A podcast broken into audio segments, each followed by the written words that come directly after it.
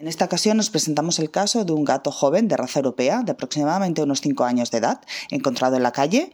eh, siendo positivo al virus de la inmunodeficiencia felina juntamente con un proceso de dermatitis con prurito donde después de un tratamiento con ciclosporina a dosis altas aparece una uveitis por eh, Toxoplasma gondii. Dos apuntes importantes es retestar al animal dos tres meses después del primer test y testar también eh, a un gato, venga de la calle o no, del virus de la inmunodeficiencia felina, la leucemia felina y toxoplasma antes de la administración de un tratamiento inmunosupresor.